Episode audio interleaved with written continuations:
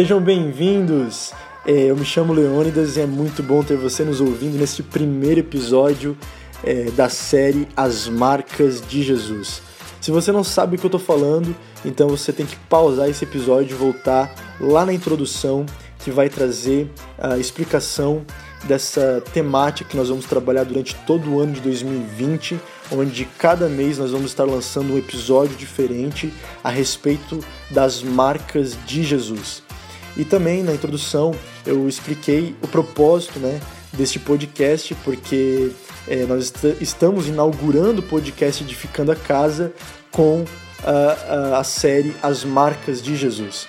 E no episódio de hoje nós vamos falar a respeito da marca Santidade. Essa marca ela foi evidente no ministério de Jesus e eu gostaria de trazer um estudo um pouco mais aprofundado sobre a santidade e, e, se você tiver um lápis, uma caneta ou um caderno, vai ser muito bom. Não sei onde você está ouvindo, né? De repente você, é, no momento, não pode ter acesso a esses materiais, mas se você tiver acesso, eu recomendo que você então anote tudo que você vai aprender aqui, porque nós vamos nos aprofundar na Bíblia é, para falar a respeito dos níveis de santidade. Você sabia que a santidade é um processo? Então, se você não sabia, é, nós vamos hoje esclarecer tudo isso para você. Então fique com a gente nos próximos minutos, porque nós vamos falar sobre os níveis de santidade.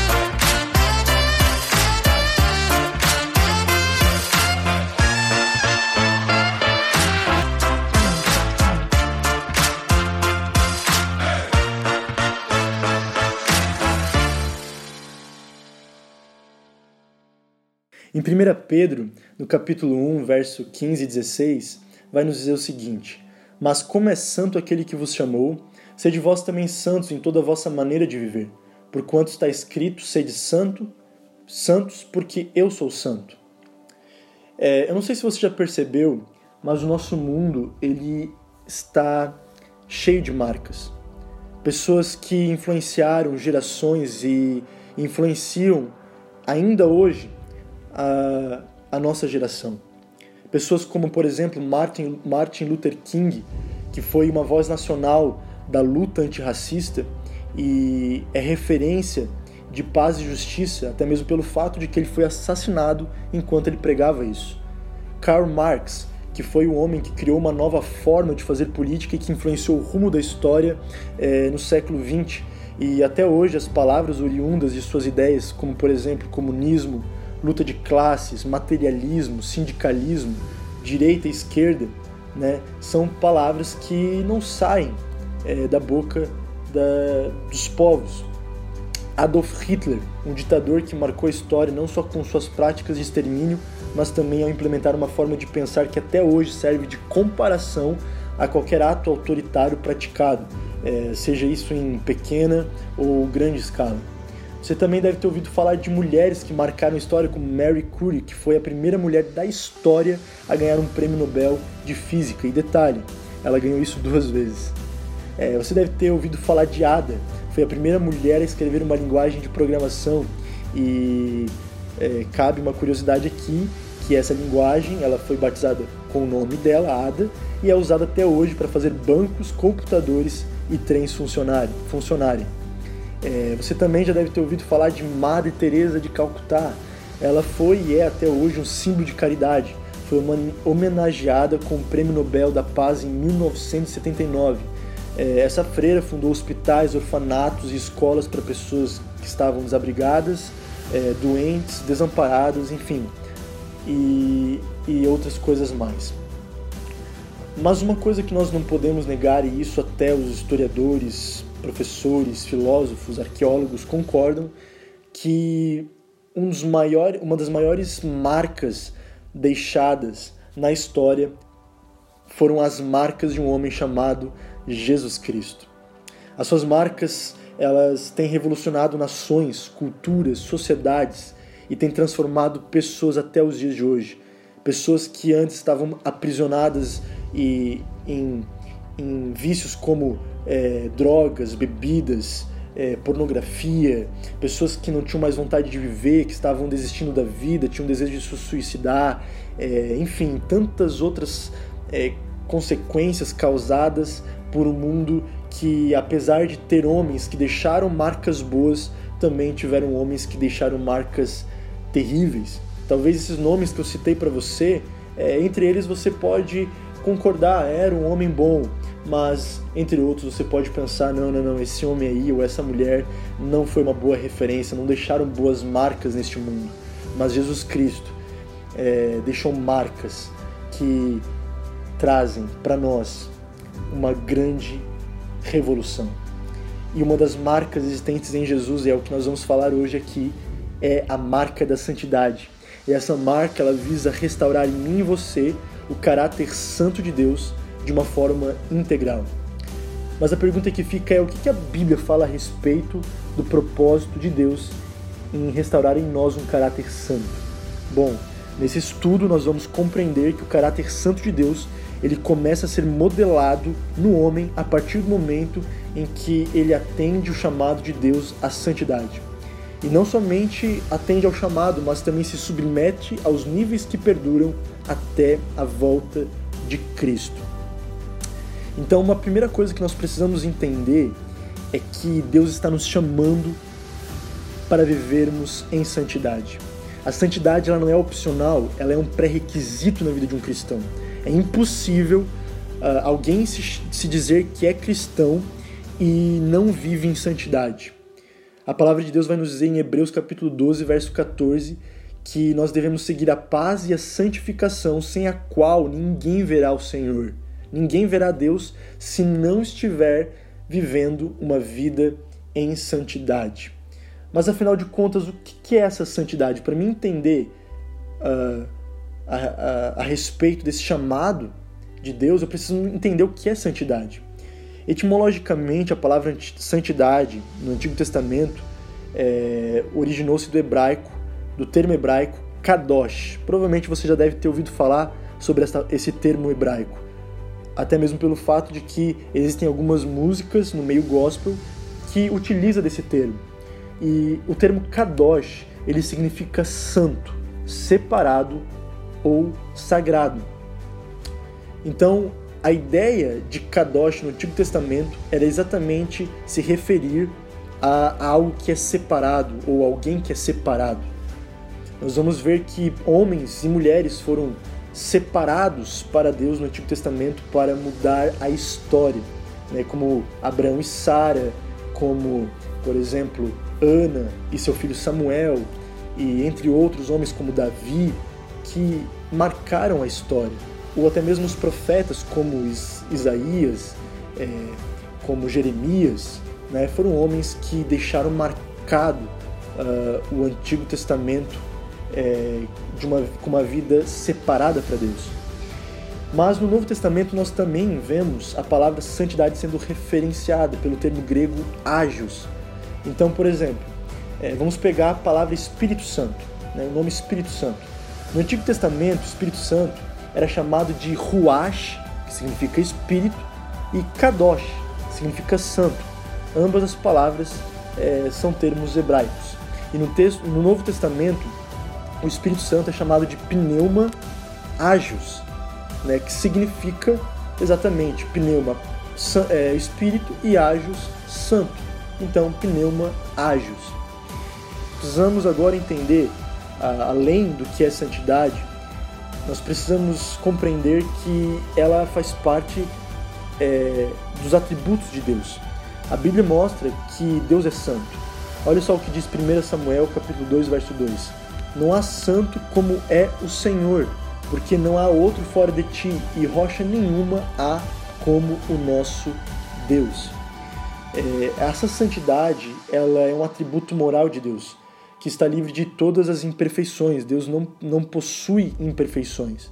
É, e essa, essa excelência moral ela é incomparável. Nós precisamos entender também que, pelo fato de Deus ser santo, ou seja, pelo fato de ele ser separado, nele não, habita pecado, nele não habita trevas. Olha o que diz 1 João capítulo 1, verso 5.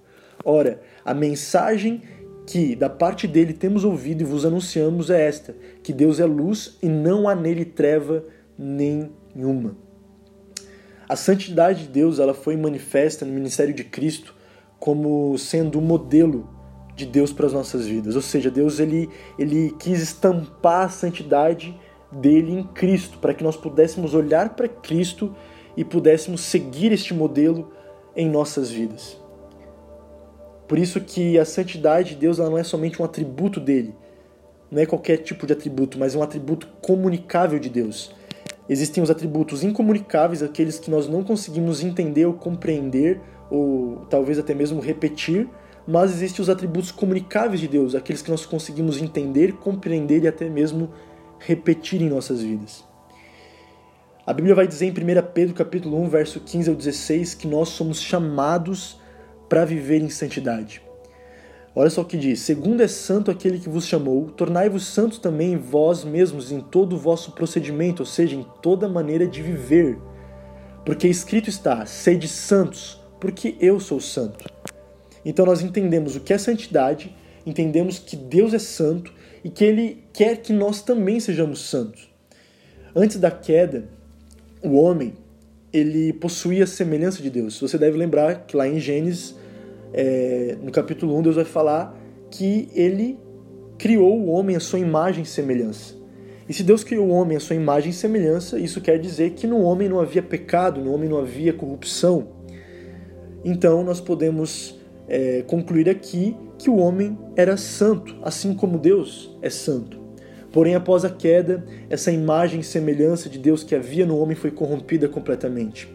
Então, é, tudo que o homem faz, tudo que o homem pensa ou deseja, é, possui marcas da corrupção por conta do pecado que Adão e Eva cometeram. Isso está narrado lá em Gênesis capítulo 3, se você quiser ler é, depois. Então, desde que o homem caiu, Deus ele não decidiu, não, melhor dizendo, não desistiu de, de trazer novamente o homem a, a ser próximo dele. Mas para que o homem pudesse ser próximo de Deus, no homem não podia haver corrupção. Então Deus ele deseja desde a queda do homem restaurar no homem a sua imagem e semelhança. E nós vamos ver isso claramente. Deus tentou fazer através é, Deus tentou fazer isso através de Israel. Olha só o que está escrito em Êxodo capítulo 19, no verso 5 e 6. Agora, pois, se diligentemente ouvirdes a minha voz e guardardes a minha aliança, então sereis a minha propriedade peculiar dentre todos os povos, porque toda a terra é minha. Vós me sereis reino de sacerdotes e nação santa. São estas as palavras que falarás aos filhos de Israel. Traduzindo, Deus está falando assim: olha, eu quero que vocês é, sejam uma referência, uma influência para as outras nações. Não fiquem se achando porque toda a terra é minha. Deus declara isso nesse ver, nesses versos que a gente acabou de ler. Toda a terra é minha, todas as nações são minhas, mas eu escolhi vocês para serem reino de sacerdotes e nação santa. Eu não sei se você sabe, mas na lei mosaica, sacerdote era o único é, que podia comunicar Deus para o povo. Não era qualquer pessoa que podia é, ter contato com Deus ou com a, a obra de Deus, mas somente os sacerdotes e o sumo sacerdote.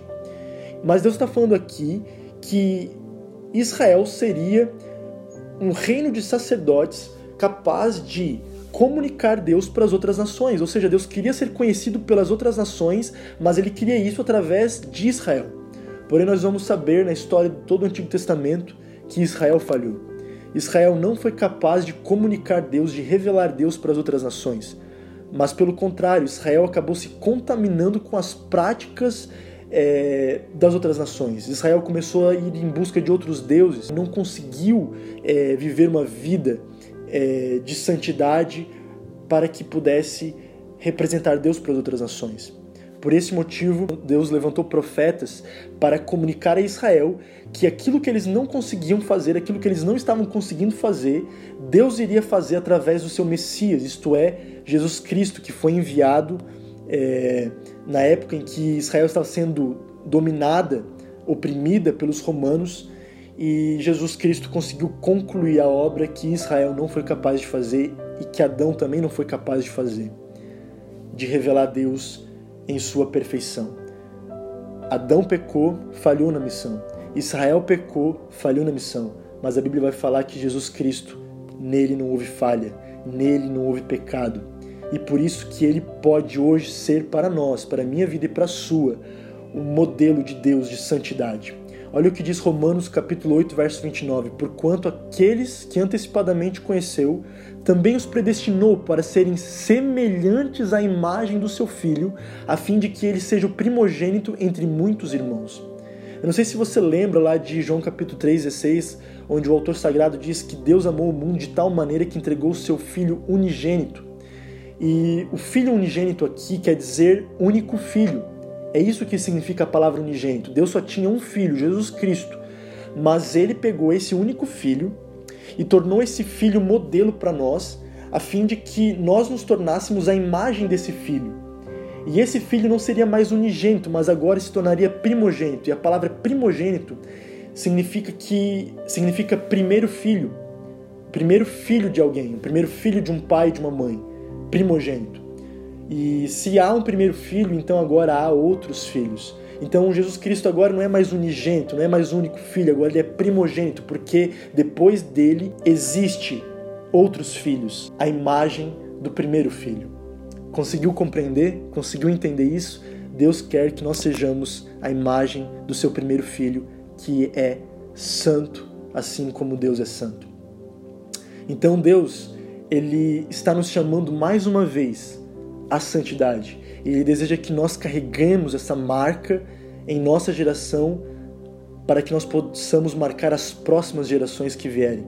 Jesus marcou a sua geração, Jesus marcou os seus discípulos, e não somente discípulos, mas Jesus marcou mulheres. A Bíblia vai falar em Lucas capítulo 8, no verso 2, no verso 1 e verso 2 especificamente, que Jesus, é, que estavam com Jesus os seus discípulos, mas no verso 2 a Bíblia vai falar que também estavam com ele mulheres. Então, não somente os doze estavam com Jesus no seu ministério, mas as mulheres também estavam servindo Jesus em seu ministério. O que nos dá a entender que Jesus não marcou somente homens, mas marcou também mulheres, para serem a influência nas próximas gerações que viriam. E essas próximas gerações marcaram e marcaram e marcaram as suas próximas gerações até chegar na minha vida e na sua vida. E nós temos essa missão de também influenciarmos as próximas gerações que vierem. Deus está nos chamando para vivermos uma vida de santidade e nos submetermos ao processo que diz respeito à santidade. Atualmente nós temos a sustentação bíblica para afirmar que a santidade eh, ela possui níveis. Os níveis precisam ser respeitados. Esses níveis eles são diferentes entre si, mas isso não significa que eles não se complementam. Ou seja, eles precisam um do outro para que o processo se complete de uma maneira é, perfeita. Nós entendemos o que é santidade, agora nós vamos falar a respeito dos níveis de santidade. E o primeiro nível de santidade que nós podemos encontrar sustentação bíblica para isso é o nível de santificação inicial é, santificação inicial. Eu gosto desse termo, foi, foi empregado é, por Luciano Subirá no seu livro O Impacto da Santidade. E, e, esse nível ele ocorre justamente no momento em que nós nos arrependemos dos nossos pecados. Sabe aquele momento quando você vai até Cristo, você crê nele, você confessa Ele e então é, você se arrepende dos seus pecados e é justamente nesse momento que você está recebendo uh, o perdão dos seus pecados, você está sendo justificado. Talvez você nunca ouviu falar dessa palavra, mas é, você está sendo, digamos assim, é, inocentado das suas culpas que antes você tinha por causa do pecado, e você está recebendo uma santificação inicial. Olha o que diz 1 Coríntios capítulo 6, do verso 9 ao 11. Ou não sabeis que os injustos não herdarão o reino de Deus? Não vos enganeis nem impuros, nem idólatras, nem adúlteros, nem efeminados, nem sodomitas, nem ladrões, nem avarentos, nem bêbados, nem maldizentes, nem roubadores herdarão o reino de Deus. Tais fossem alguns de vós, mas vocês foram lavados, vocês foram santificados, vocês foram justificados em nome do Senhor Jesus Cristo e no Espírito do nosso Deus. Olha o que Paulo está falando aqui. Ele está falando assim: ó, sabe aquelas práticas que vocês viviam no passado? Agora vocês não podem mais continuar vivendo isso porque vocês, é, vocês participaram é, de um ato de conversão.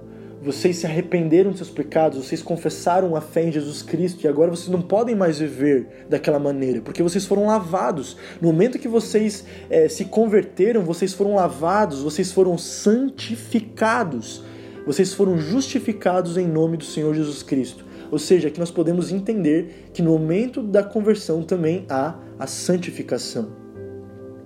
E o que nós precisamos também compreender é que, embora é, necessite de um, de um arrependimento e, e, da fé do homem, a santificação inicial ela não, é uma ela não é uma obra humana, mas ela é totalmente divina. Porque senão alguns poderiam dar a desculpa, ah, é, isso é um mérito humano, né? eu, eu conquistei essa, essa salvação, essa santificação através do meu arrependimento, da minha fé. Mas o arrependimento e a fé só é operado no homem a partir do testemunho de Jesus Cristo que é dado a nós hoje através do Espírito Santo. Então, se não houvesse a obra de Cristo e não houvesse o testemunho do Espírito Santo hoje em nossas vidas, é, nós não é, teríamos o arrependimento e muito menos a fé. Ou seja, a santificação inicial ela é uma obra totalmente divina e ela não depende é, do homem, não é mérito humano. Eu gosto de comparar esse nível de santificação com aquele apelo de Cristo. Olha só o que diz Mateus 11, 28 e 30. Vinde a mim todos os que estáis cansados e sobrecarregados, e eu vos aliviarei. Algumas versões trocam sobrecarregados por oprimidos. É... Diz assim a sequência do verso: Tomai sobre vós o meu jugo e aprendei de mim, porque sou manso e humilde de coração, e achareis descanso para vossa alma, porque o meu jugo é suave e o meu fardo é leve é, é o momento em que Jesus Cristo ele tira esse fardo do pecado que gera cansaço, que gera opressão, que sobrecarrega você e ele coloca um jugo suave, um fardo leve que alivia a sua vida. Eu gostaria de trazer aqui a ideia é, desse texto, né, o, a compreensão desse texto para a sua vida. Que esse jugo que é suave, que esse fardo é leve, é, é, Jesus te limpando, é Jesus te purificando, é Jesus te, te santificando, tirando todas as impurezas que antes colocavam culpa na sua consciência, que antes deixavam você oprimido, que antes deixavam você sobrecarregado e colocando um jugo, um jugo de paz. Existem três agentes que são imprescindíveis nesse, nessa santificação. E eles são o Espírito Santo, a palavra de Deus e o sangue de Jesus. Então anote aí, se você tiver um papel, uma caneta, anote isso aí, que existem três agentes que são importantíssimos, do qual sem eles a santificação inicial não é possível. O Espírito Santo, olha o que diz Tito capítulo 3, do verso 4 ao 5. Quando, porém, se manifestou a benignidade de Deus, nosso Salvador, e seu amor para com todos, não por obras de justiça praticada por nós, mas segundo a sua misericórdia, ele nos salvou mediante o lavar regenerador e renovador do Espírito Santo. Então, é, a santificação inicial não pode acontecer, é impossível ela acontecer sem a ação do Espírito Santo, porque é ele que opera em nossas vidas o lavar regenerador e renovador que nos traz a salvação, ok? Que nos traz a salvação. E nós vimos que a santificação inicial ocorre no ato da salvação é, que ocorre na, conversa, na conversão do pecador. O segundo agente é a palavra de Deus. Olha o que diz é, 2 Tessalonicenses capítulo 2, verso 13 ao 14. Entretanto, devemos sempre dar graças a Deus por vós, irmãos amados pelo Senhor, porque Deus vos escolheu desde o princípio para a salvação, pela santificação do Espírito e fé na verdade, para o que também vos chamou mediante o nosso Evangelho, para alcançardes a glória de nosso Senhor Jesus Cristo. É, você deve ter percebido que aqui nós, é, o autor sagrado trouxe é, esse princípio é, que Deus nos escolheu para salvação pela santificação do Espírito e fé na verdade. Nós vimos que a palavra de Deus, é, a própria Bíblia diz isso, que a palavra de Deus é a verdade. Então a fé na verdade nada mais é, nada menos é que a fé na palavra de Deus. Então a palavra de Deus, ela também faz parte é, e, e, digamos, podemos dizer aqui que ela, sem ela não pode haver santificação inicial, ela é imprescindível neste nível, ok? E o terceiro agente, que sem ele é impossível haver é, o primeiro nível de santificação, é, é o sangue de Jesus. Olha o que diz Hebreus capítulo 9, verso 13 e 14. Portanto, se o sangue de bodes, de touros e a cinza de uma novilha, aspergidos sobre os contaminados, os santificam, quanto à purificação da carne, muito mais o sangue de Cristo, que pelo Espírito Eterno assim mesmo se ofereceu sem mácula a Deus, purificará a nossa consciência de obras mortas para servirmos ao Deus vivo. Né, aqui fica claro que o sangue de Cristo é, faz parte de um momento em que nós somos purificados de uma consciência má, de uma consciência morta, para servirmos então a um Deus que é vivo. É impossível nós servirmos a um Deus que é vivo é, vivendo ainda na prática de obras pecaminosas. Né? E nós podemos então resumir esse nível, né, esse primeiro nível de santidade com a seguinte declaração: Fomos livres da condenação do pecado. Né? A partir do momento em que você se arrepende e você é justificado e, melhor dizendo aqui, santificado, você está sendo livre de toda condenação que o pecado traz na vida daqueles que ainda não se arrependeram, não se converteram. Olha que diz Romanos capítulo 1, verso 1 e 2. Agora, pois, já nenhuma condenação há para os que estão em Cristo Jesus, porque a lei do Espírito da vida em Cristo Jesus te livrou da lei do pecado e da morte. Nenhuma condenação mais há para os que estão em Cristo Jesus. Mas termina por aí? Seria apenas o primeiro nível? É claro que não. Agora nós temos que entender que há um segundo nível de santificação e no livro do Luciano Subirá, o impacto da santidade, ele vai chamar de santificação progressiva.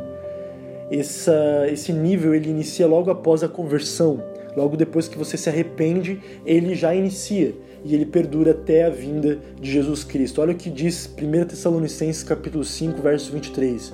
O mesmo Deus de paz vos santifique em tudo, e o vosso espírito, alma e corpo sejam conservados íntegros e irrepreensíveis na vinda de nosso Senhor Jesus Cristo.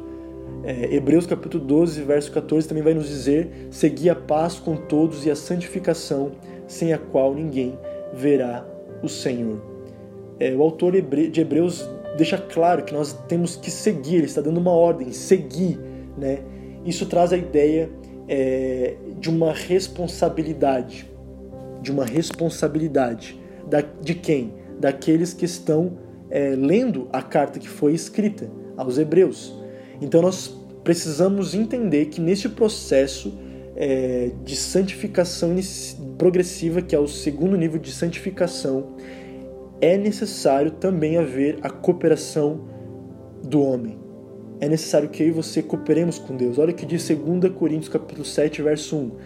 Tendo, pois, ó amados, tais promessas, purifiquemo-nos de toda impureza, tanto da carne como do espírito, aperfeiçoando a nossa santidade no temor de Deus.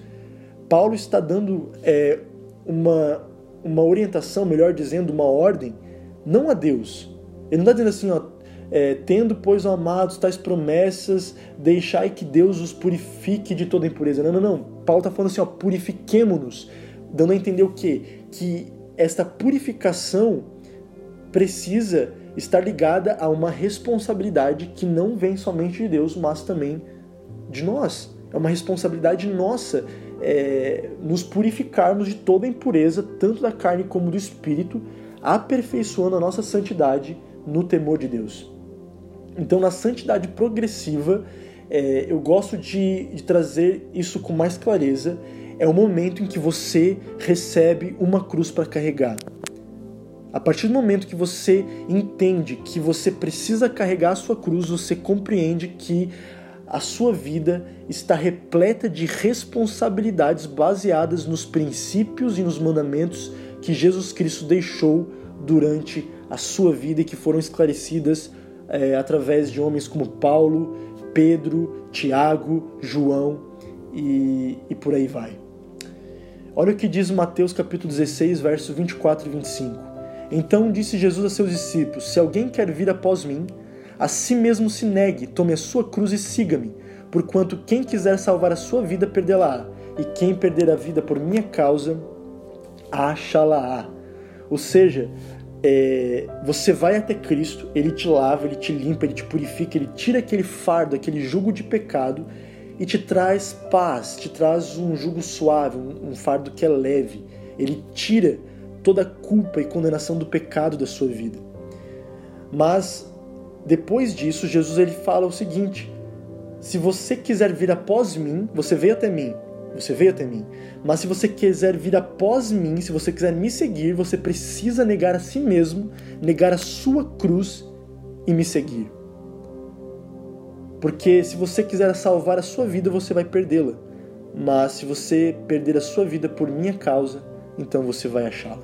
Jesus está convidando eu e você a morrermos para nós mesmos, a morrer para os nossos desejos e vontades e viver a vontade dele, viver os princípios dele, viver os desejos dele.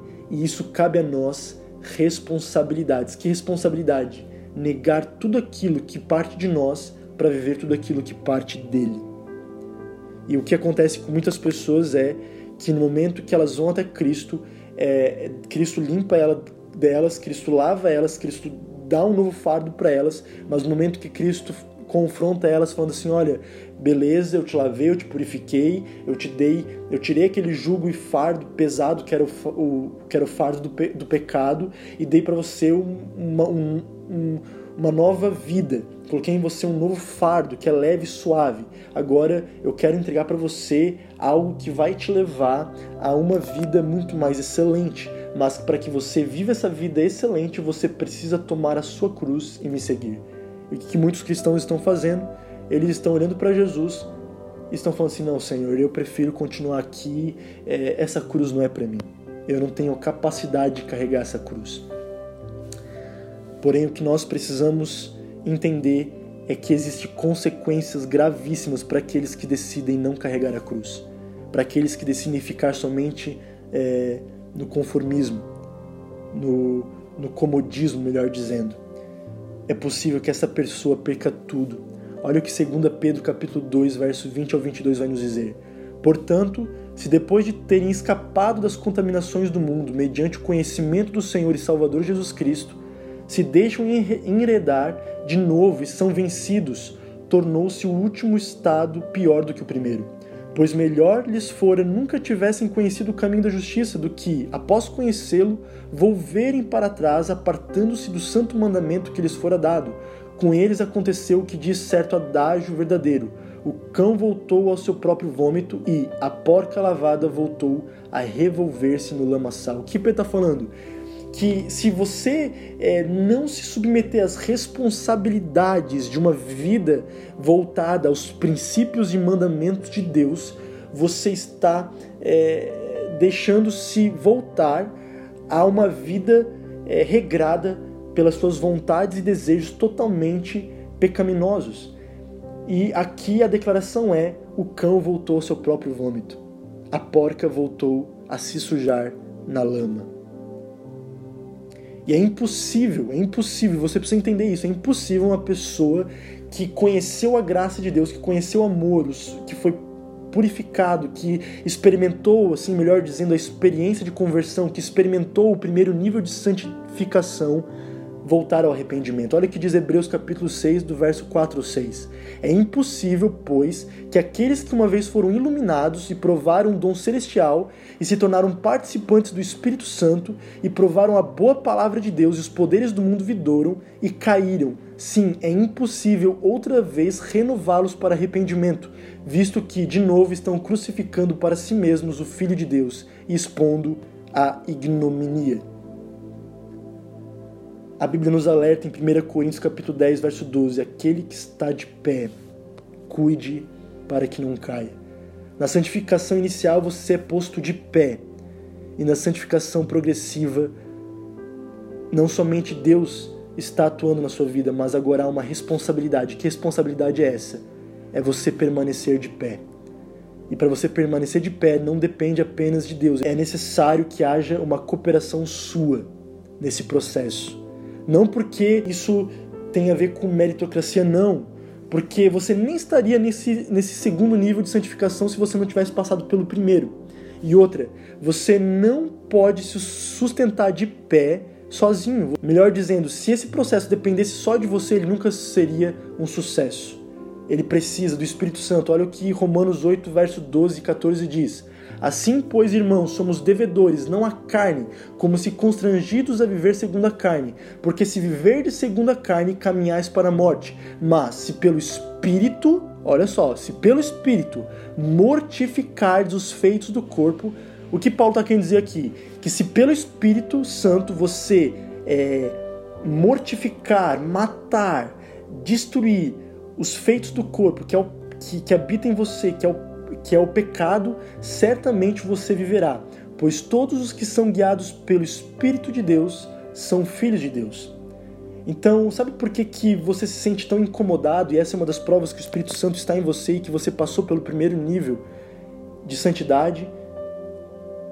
É que você não se sente mais conformado com uma vida sem é, leitura bíblica, sem oração, sem busca incessante por Deus. O Espírito Santo está o tempo todo te incomodando para você deixar de viver práticas é, pecaminosas e viver uma vida em santidade. O Espírito Santo, ele, a missão dele é matar é, a, essa natureza humana que há em você para que você possa viver essa nova natureza que foi dada a você para que você seja filho de Deus. Por isso que no final no verso 14, Paulo vai dizer que todos aqueles que são guiados pelo Espírito de Deus são filhos de Deus. Em você não habita mais uma natureza humana, agora em você habita uma natureza é, divina, porque o Espírito Santo está em você, ele habita em você, ele gerou em você uma natureza divina. E é por isso que você não se sente mais conformado em viver uma vida de qualquer jeito. Por isso que você se sente incomodado quando você vai dormir sem orar, ou quando você só vai orar antes de dormir, quando você não tira um tempo de oração, de busca pelo Senhor em súplicas, em lágrimas, em, em estar depositando o seu coração aos pés dele, através de leituras bíblicas, através de jejum, através de, de é, obras de amor e de caridade. É por isso que o Espírito Santo te incomoda tanto a viver dessa maneira, porque somente vivendo desta maneira você vai conseguir vencer o mal que habita dentro de você, que é a sua natureza humana. Você também depende da palavra nesse processo de santificação, nesse segundo nível de santificação. Olha só o que diz Tiago, capítulo 1, verso 21. Portanto, é, despojando-vos de toda impureza e acúmulo de maldade, acolhei com mansidão a palavra em vós implantada, a qual é poderosa para salvar a vossa alma.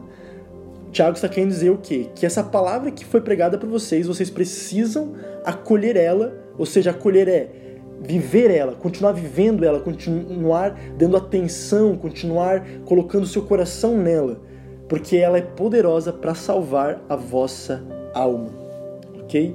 E você também depende do sangue de Jesus. Olha o que diz é, 1 João capítulo 1, verso 7. Se, porém, andarmos na luz, como Ele está na luz, mantemos comunhão uns com os outros, e o sangue de Jesus, seu Filho, nos purifica de todo o pecado. Nós podemos resumir esse segundo nível de santificação é, com a seguinte declaração: estamos sendo livres do poder do pecado. Nesse segundo nível não existe mais aquela justificativa ou aquela desculpa, ah, uma vez salvo, sempre salvo. Uma vez salvo, é, eu não preciso de responsabilidade nenhuma. Pelo contrário, meu amigo, minha amiga, você precisa carregar a sua cruz.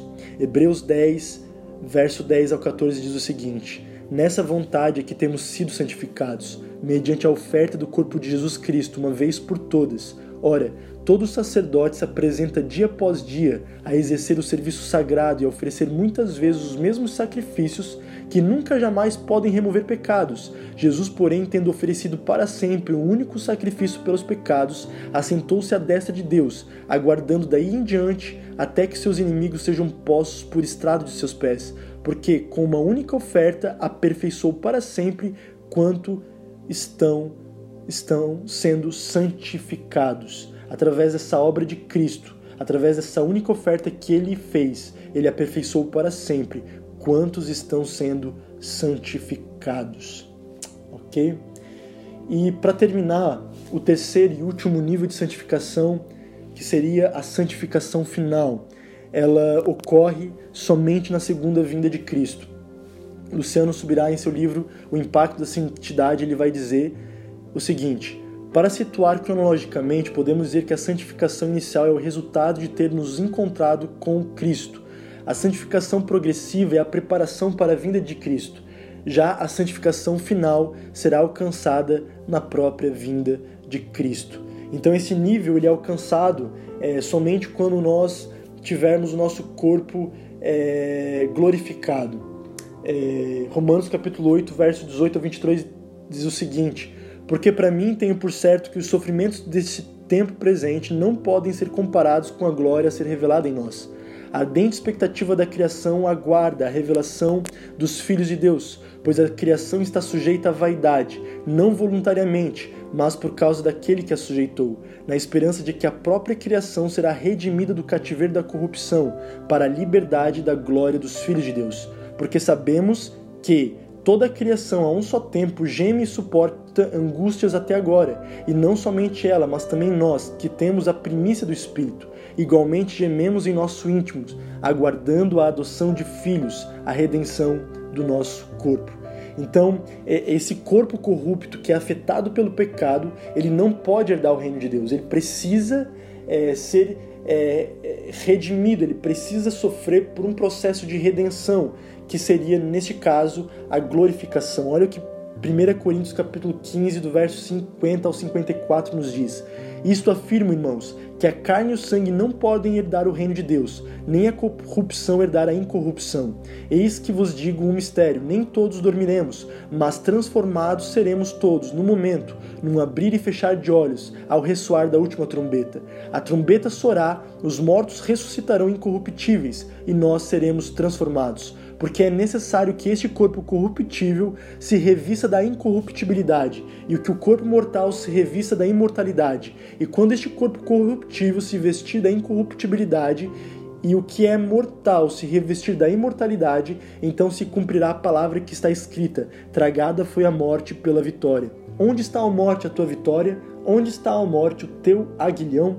O que Paulo está querendo dizer aqui é que existe um corpo celestial que é livre é, totalmente da presença do pecado e que este corpo celestial precisa é, engolir este corpo que é corrupto. E quando esse corpo que é corrupto ser vestido por esse corpo que é celestial, imagina agora uma camisa, é, você vestindo uma camisa. Quando você vestir essa camisa, essa roupa, você então é, não terá mais um corpo de pecado, um corpo de morte, mas você terá um corpo de glória, um corpo de vida, um corpo que não é mais afetado pelo pecado. Por isso que nós podemos resumir este último nível da santificação com a seguinte declaração: seremos completamente livres da presença do pecado. Então nós não teremos mais vontade de pecar e não poderemos mais ser influenciados pelo poder do pecado. Nós estaremos completamente livres da presença desta maldição, ok? Agora que a gente já entendeu que a gente foi chamado para ser santo e que nós precisamos nos submeter aos níveis de santidade, nós precisamos também entender como é que esses níveis se aplicam às nossas vidas. 1 Tessalonicenses capítulo 5, verso 23 nos diz: o mesmo Deus da paz vos santifique em tudo, e o vosso espírito, alma e corpo sejam conservados, íntegros e irrepreensíveis na vinda de nosso Senhor Jesus Cristo. Perceba que Paulo menciona aqui que nós temos que ser santificados em tudo, no espírito, na alma e no corpo. Quando Paulo fala em tudo, ele está se referindo àquilo que logo após ele menciona: espírito, alma e corpo. O que é o espírito? O que é a alma? E o que é o corpo? Bom, existem três linhas é, que vão falar a respeito como a nossa natureza humana é composta. É, apenas duas delas é aceita dentro da teologia, mas uma delas, que nesse caso é o monismo, ele não pode ser aceito dentro da teologia porque ele não possui sustentação bíblica. E o monismo ele acredita que o homem ele é formado apenas de uma composição, ou seja, que que o homem não possui três partes distintas, ele é apenas um. É, como se, por exemplo, é, se nós fôssemos ler o texto aqui é, que nós temos que ser santificados em tudo, espírito, alma e corpo, através da doutrina do monismo, através do, do estudo do monismo, nós entenderíamos que o corpo, alma e espírito é uma coisa só, quando na verdade nós vamos ver vários textos bíblicos que nos comprovam que há diferença entre eles. Então, dentro da teologia, há duas linhas é, que são que, que podem ser é, valorizadas e podem ser cridas é a linha da dicotomia e da tricotomia. Qual que é a diferença entre essas duas linhas? A dicotomia ela acredita que nós temos o corpo, a primeira parte, mas ela acredita que a segunda parte do homem ou do ser humano é formada por espírito e alma, ou seja, espírito e alma não são diferentes, mas são sinônimos. Espírito e alma são a mesma coisa, ou seja, quando a Bíblia fala de alma, na verdade, ela também está se referindo ao espírito. E quando ela fala de espírito, na verdade, ela também está se referindo à alma. Eles não são diferentes entre si. E você deve imaginar que a tricotomia já trabalha a ideia de que o homem ele é tripartido, ou seja, ele possui um corpo, ele possui uma alma e ele possui um espírito. E essas três partes são diferentes umas das outras. O corpo é, diz respeito à parte exterior do homem e a alma e o espírito diz respeito ao homem interior.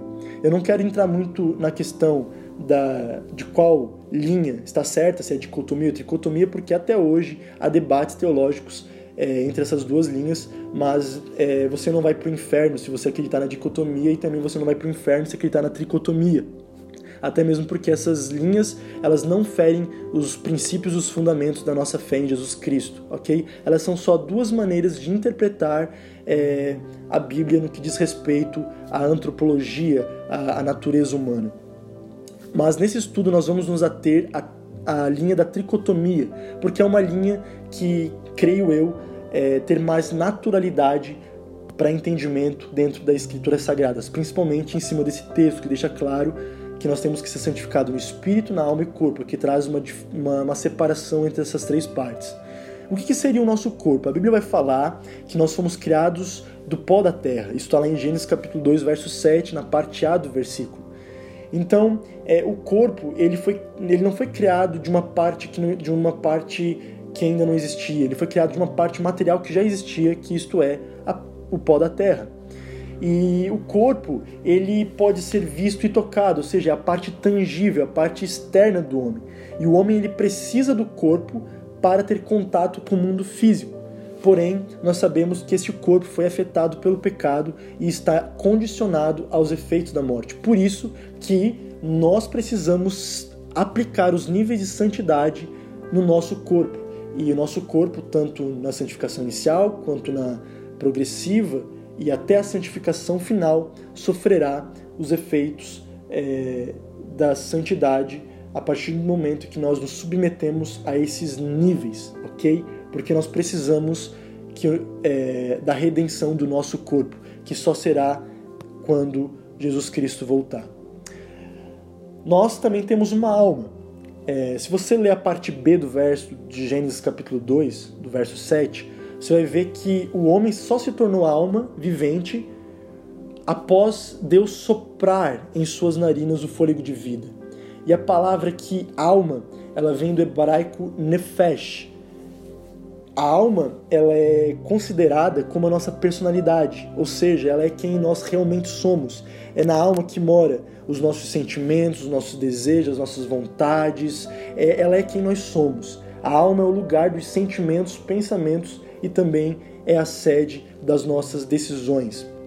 A nossa alma também foi afetada pelo pecado e desde então ela está inclinada naturalmente para o erro.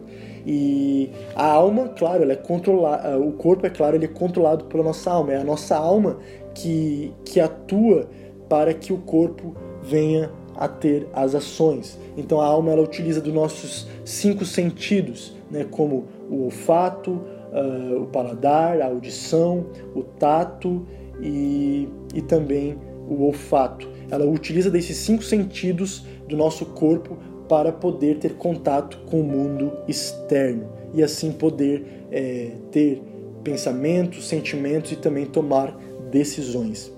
Mas e o que é o espírito, que seria a terceira parte? Bom, o espírito podemos trazer aqui com clareza que é o poder de Deus. A Bíblia vai falar lá em Gênesis 2, verso 7, ainda na parte B do verso, como nós também mencionamos antes, que o homem só se tornou alma vivente quando Deus soprou o seu espírito nas narinas daquele boneco de pó. Né? E a palavra que sopro é, veio do hebraico ruach, a mesma palavra, o, é, o mesmo termo que designa espírito. Então nós podemos aqui entender que Deus ele sopra o seu espírito, Deus coloca o seu espírito dentro do homem é, uma Deus coloca, melhor dizendo, Deus coloca um espírito dentro do homem e através por, por meio desse espírito o homem se torna uma alma vivente. Então nós precisamos de um espírito é, para sermos alma vivente. E qual que é o propósito do espírito? O propósito do espírito é o contato com Deus, porque Deus é espírito. A Bíblia vai falar isso. Deus é espírito e é importante, é, é necessário que nós o adoremos em espírito e em verdade. E por Deus estar numa dimensão espiritual, nós precisamos de um espírito para termos contato com Ele. E não somente com Ele, mas através do nosso espírito que nós também temos contato com a, a dimensão espiritual. E nosso espírito ele também foi afetado pelo pecado e estava totalmente, é, estava totalmente, digamos assim, dependente dos desejos e vontades da alma. Ou seja, o espírito ele não podia ter uma decisão. Ele estava preso as vontades e desejos da alma que são é, corrompidos pelo pecado. Então, Deus ele deseja santificar é, o, a nossa natureza por completa. Deus ele não quer somente santificar o teu corpo, Ele não quer somente restaurar a sua alma, Ele não, não quer somente é, restaurar o seu espírito, Ele quer restaurar você por completo, Ele quer você por completo. E por isso que os níveis de santificação precisam necessariamente afetar tanto o seu corpo, quanto a sua alma, quanto o seu espírito. A Bíblia fala que há pecados contra o corpo. A Bíblia fala que a alma é que toma as decisões, então nós podemos entender que a alma que, que tem uh, a decisão se vai pecar ou não, se vai é, decidir por uma vida de santidade ou não. E o Espírito, ele foi vivificado a partir do momento que o Espírito Santo de Deus é, foi colocado em nós por meio de uma decisão, e essa decisão é a fé em Jesus Cristo. Os três níveis de santidades, eles formam o um processo de santificação total do homem e que tem como objetivo, é claro, como já falado aqui, restaurar e conservar, melhor dizendo, o nosso espírito, alma e corpo íntegros e irrepreensíveis até a vinda de nosso Senhor Jesus Cristo. Então nós precisamos entender que a santidade ela não é uma opção, mas ela também não é uma prisão. Muitas pessoas quando elas ouvem falar de santidade, elas já veem, uh, já vem uma, um contexto de prisão na sua mente. Isso, claro, é, por causa de homens e pregadores totalmente legalistas que pregaram um evangelho raso, que pregaram um evangelho falho, que ocultou uh, a verdadeira essência de santidade, que não tem nada a ver com prisão, não tem nada a ver com legalismo, mas sim tem a ver com amor e obediência a Deus. E a santidade ela não gera em você uh, uma tristeza, uma angústia por não poder fazer isso ou aquilo. Não, não, não. Quando você se submete à santidade, quando você atende o chamado de santidade e decide se submeter aos níveis dessa santidade, você vai perceber que você vai começar a desfrutar de coisas é, em Deus que você antes nunca havia provado, experiências que você nunca antes tinha vivido. Isso só vai gerar em você prazer para continuar vivendo essa vida de santidade, se submetendo a esses níveis da santidade. O que eu quero que você também entenda é que você não está sozinho nesse processo. Deus ele disponibiliza para você a sua graça. Hebreus capítulo 4, verso 16 vai dizer o seguinte: Acheguemo-nos, portanto, confiadamente junto ao trono da graça, a fim de recebermos misericórdia e acharmos graça por socorro em ocasião oportuna. Sabe quando você estiver aí no nível 2 de santidade, quando você é, precisa de tomar a sua cruz e seguir a Cristo, ou seja, você precisa cooperar com Deus, ter responsabilidades e você não encontrar mais forças, saiba que Deus está disponível, a graça dele está disponível para te ajudar, para te socorrer nos momentos em que você não tiver mais forças em si. Essa mesma graça, ela não opera somente na sua conversão, mas ela continua operando na sua vida, durante a, o segundo nível de santificação, durante as suas responsabilidades na vida cristã. Ela pode te ajudar a vencer todo e qualquer tipo de tentação que vier bater na porta do seu coração. A marca de santidade existente em Jesus tem poder para te tornar santo, assim como Ele é santo. Eu quero aqui é, deixar para você uma recomendação que eu também usei como referência para construir todo esse estudo, o livro O Impacto da Santidade do Luciano Subirá. Se você tem, leia, se você não tem, compre. É fundamental você ler esse livro. Eu tenho certeza que esse estudo que nós fizemos aqui é apenas um resumo, um breve resumo daquilo que o Luciano Subirá, uma das maiores autoridades do Brasil e até fora do Brasil, traz com grande profundidade nesse livro. Que Deus te abençoe e nós nos vemos no próximo episódio da série As Marcas de Jesus. Eu espero ter edificado a sua casa. Um abraço.